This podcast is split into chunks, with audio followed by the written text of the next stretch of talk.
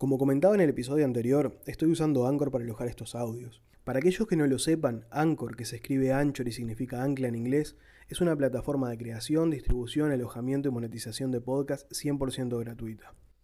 Yo la conocía desde antes porque varios de los podcasts que escucho, como pueden ser Sobre la Marcha de Gabriel Viso, Todas mis movidas de Oliver Navani o Café con Víctor de Víctor Abarca, eh, están alojados en esta plataforma.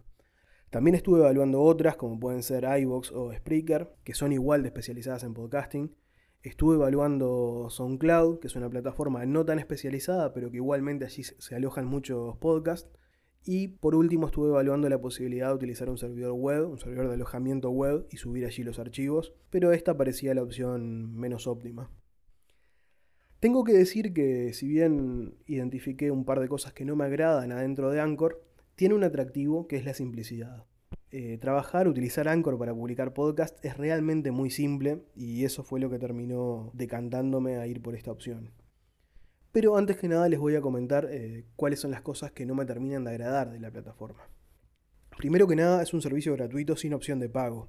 Esto quiere decir que, eh, a diferencia de otras plataformas donde tenemos un plan gratuito, pero también tenemos un plan de pagos con mayores beneficios, Anchor no tiene ese modelo sino que sus ingresos entiendo que hoy en día pasan por eh, la funcionalidad de monetización, donde Anchor nos ofrece anuncios a incorporar en nuestros podcasts y genera ingresos a partir de ello. Esto finalmente lo que significa es que el producto somos nosotros, por eso el servicio es gratuito. Otro tema no menor es que no tenemos control del feed. El feed, para los que no lo sepan, es una dirección web que los podcatchers, los reproductores de podcast, van a consultar cuando quieren saber si existen episodios nuevos. Básicamente es la forma que tienen los podcatchers de llegar a nuestros episodios.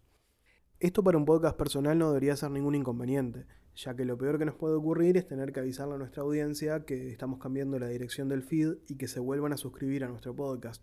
Pero si estuviéramos hablando de un podcast corporativo, un podcast de negocio, de marca, en ese caso no optaría por Anchor y sí me iría a una plataforma de pago o mejor aún montar nuestra propia plataforma de podcasting. Respecto a la simplicidad que me atrajo, además de que la interfaz es muy simple, la idea detrás de la plataforma es realmente simple y minimalista, una de las cosas interesantes que ofrece es un flujo de trabajo de inicio a fin. Esto quiere decir que podemos desde grabar el podcast hasta hacer ediciones, mejorar la calidad del audio, agregar audios externos, cortinillas, música de fondo, a gestionar la publicación del episodio y distribuirlo a todas las plataformas de podcast, se pueden hacer íntegramente adentro de Anchor, tanto desde el sitio web como desde la aplicación móvil.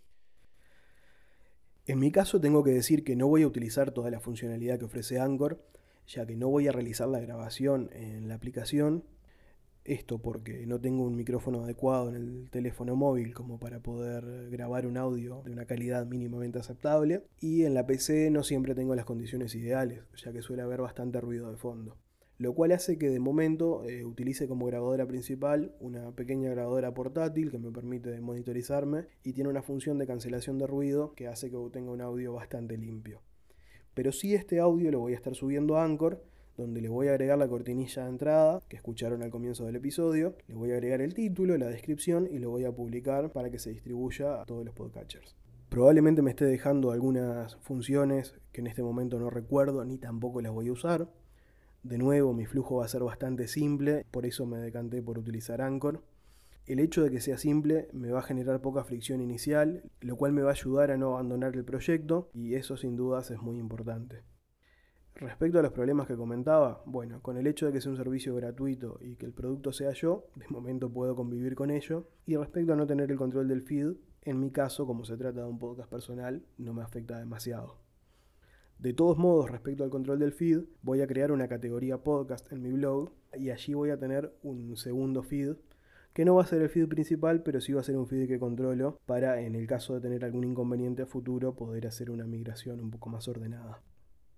Sin más, si quieren conocer más datos de la plataforma, eh, los invito a visitar el sitio anchor.fm, donde van a encontrar más información y me despido hasta el próximo episodio.